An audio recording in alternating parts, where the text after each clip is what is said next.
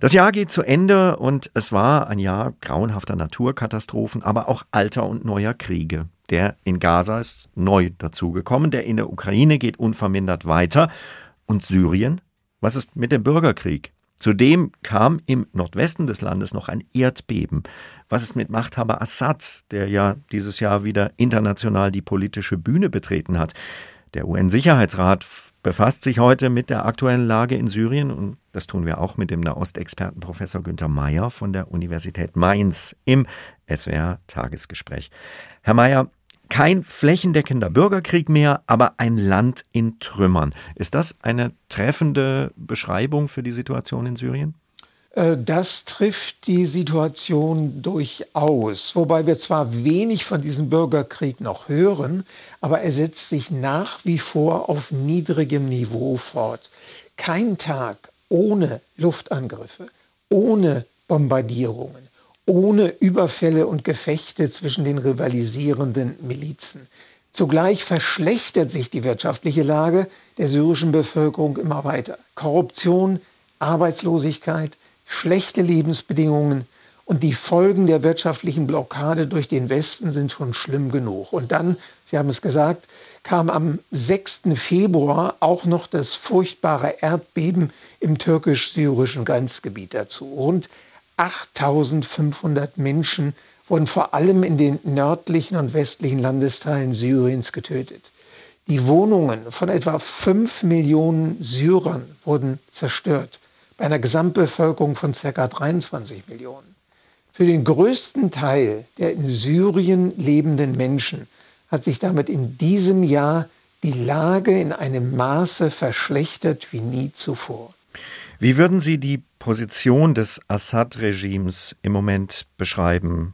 Unverrückbar im Sattel, repressiver als je zuvor das Assad-Regime sitzt zweifellos fest im Sattel. Es ist nach wie vor repressiv.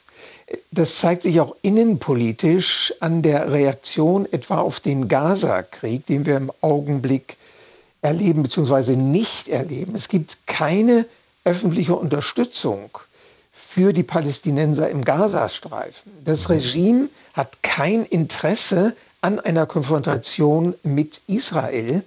Palästinensische Demonstrationen und es gibt äh, Hunderttausende von palästinensischen Flüchtlingen in Syrien, die werden verboten. Selbst die, eine Demo von palästinensischen Flüchtlingskindern zur Solidarisierung mit Kindern in Gaza werden untersagt mit der Befürchtung, das könnte eventuell ja umschlagen in Proteste äh, gegen Assad. Das ist die innenpolitische Situation.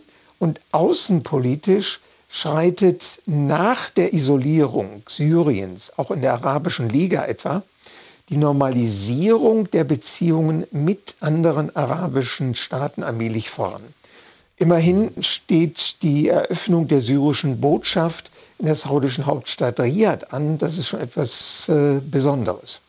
Wenn wir über Zivilgesellschaft sprechen, wie müssen wir uns das vorstellen? Gar nicht? Oder nur in den von Rebellen kontrollierten Gebieten? Selbst in den von Rebellen kontrollierten Gebieten haben die jeweiligen Milizen das Sagen. Zivilgesellschaftliche Aktivitäten oder zivilgesellschaftliche Opposition, wie auch immer geartet, wird in Syrien immer wieder verhindert, massiv, gewaltsam unterdrückt. Welchen Anteil an der derzeitigen Lage in Syrien, aber auch an der gefestigten Position von Assad hat Russland? Ähm, Russland ist nach wie vor der wichtigste Unterstützer von Bashar al-Assad in militärischer Hinsicht, aber auch gerade in wirtschaftlicher Hinsicht. Wir haben eine weitgehende Abhängigkeit, nachdem gegenüber dem Westen Syrien weitestgehend isoliert ist. Russland ist die wirtschaftliche Macht, die vor allem im Tourismus, aber auch im wirtschaftlichen Austausch und in der finanziellen Unterstützung die wichtigste Rolle in äh, Syrien spielt. Sie haben gerade den Westen schon angesprochen und seine Blockade. Welchen Anteil hat der Westen an der aktuellen Lage Und hätte es vielleicht mehr Druck oder internationale Bemühungen gebraucht? Oder wie könnte der Westen vielleicht positiver eingreifen? Denn natürlich lehnt der Westen das Regime Assad ab, aber was könnte der Westen möglicherweise tun, statt zu blockieren? Ähm, es zeichnet sich nicht ab, dass von westlicher Seite hier eine Änderung eintreten wird. Nach wie vor wird vom Westen aus das Regime als autoritäres Unterdrücker Regime angesehen und es zeichnet sich nirgendwo ein Interesse daran an, dass diese Verhältnisse geändert werden können. Wenn wir jetzt zum Jahreswechsel über Perspektiven reden, wie sehen die für Syrien aus? Eher düstere Perspektiven zeichnen sich hier ab.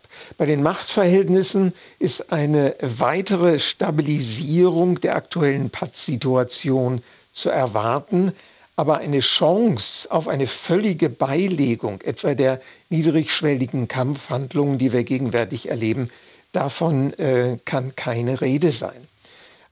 Das Ende der wirtschaftlichen Sanktionen des Westens ist nicht zu erwarten. Damit besteht auch kaum eine Chance auf eine Verbesserung der wirtschaftlichen Verhältnisse innerhalb von Syrien, während gleichzeitig die wirtschaftliche Abhängigkeit von Russland nicht geringer werden wird.